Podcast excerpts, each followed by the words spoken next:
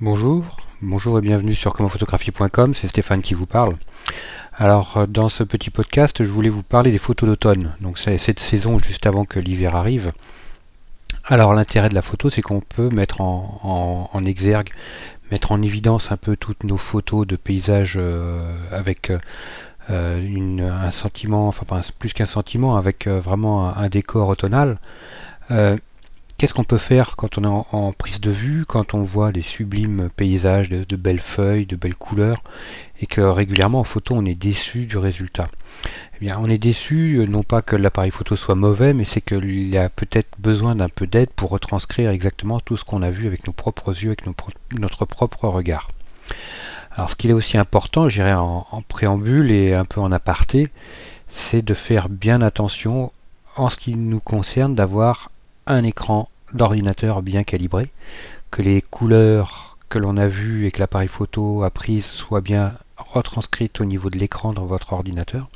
Donc faites bien attention à ça, prenez soin d'avoir un écran calibré. Euh, si vous ne savez pas comment ça se passe au niveau de la gestion de la couleur, euh, du calibrage d'écran, je vous encourage à suivre la formation photo que j'anime qui s'appelle Comment photographier.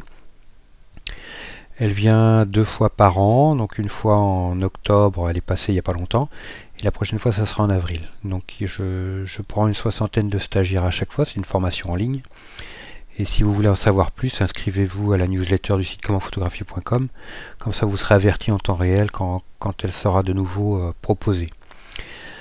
Alors pour les photos d'automne, ce qu'il faut savoir, c'est euh, ben, déjà aller souvent dans un endroit où il y a des feuilles, des arbres, euh, souvent et, prendre des photos un jour de beau temps.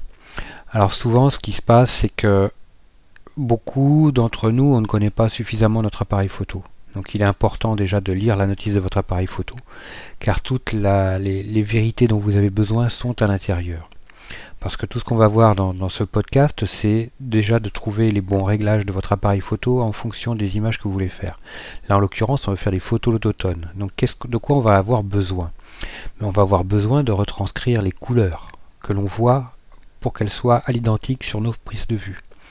Donc déjà, sur certains appareils photo, on va avoir des petits réglages, style par exemple Canon va nous proposer un réglage éclatant qui va raviver les couleurs, je un peu comme la lessive.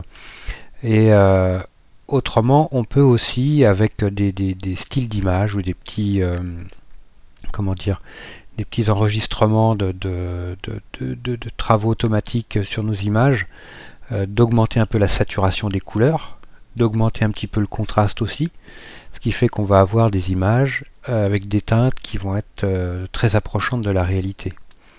Hein, donc ça, c'est les possibilités que l'on peut avoir. Ça, c'est sur les appareils photo réflexes, les hybrides.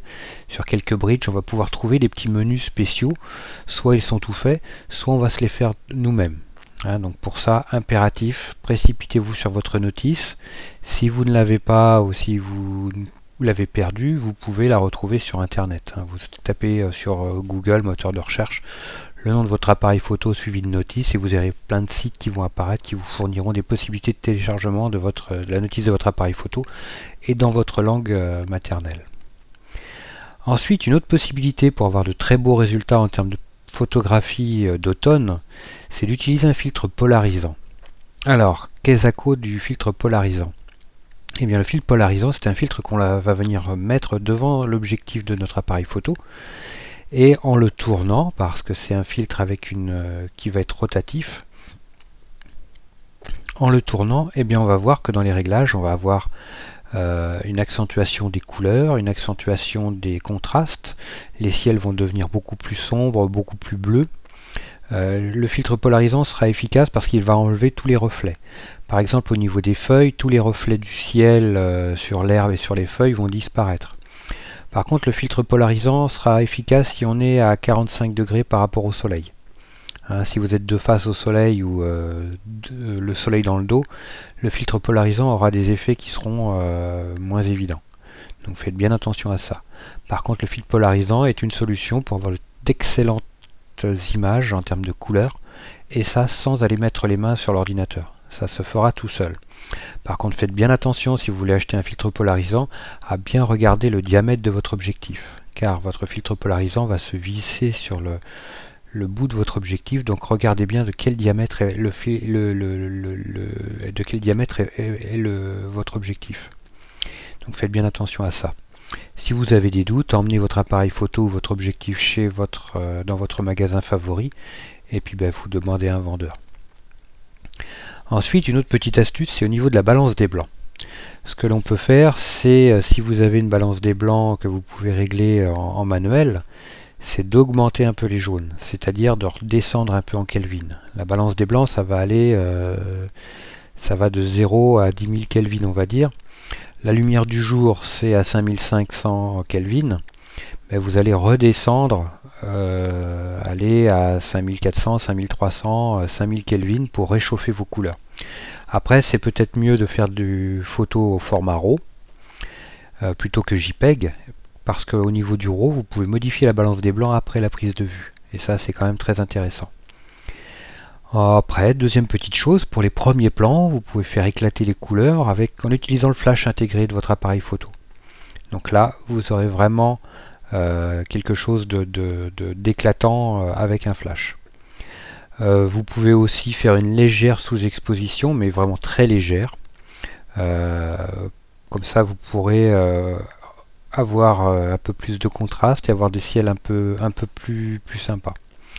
Voilà, bah écoutez, moi je vous encourage à vous précipiter sur le site commentphotographier.com. Alors c'est comment-du-milieu photographier.com où vous aurez tout un article ainsi que d'autres renseignements sur tout ce qui a été dit dans ce podcast.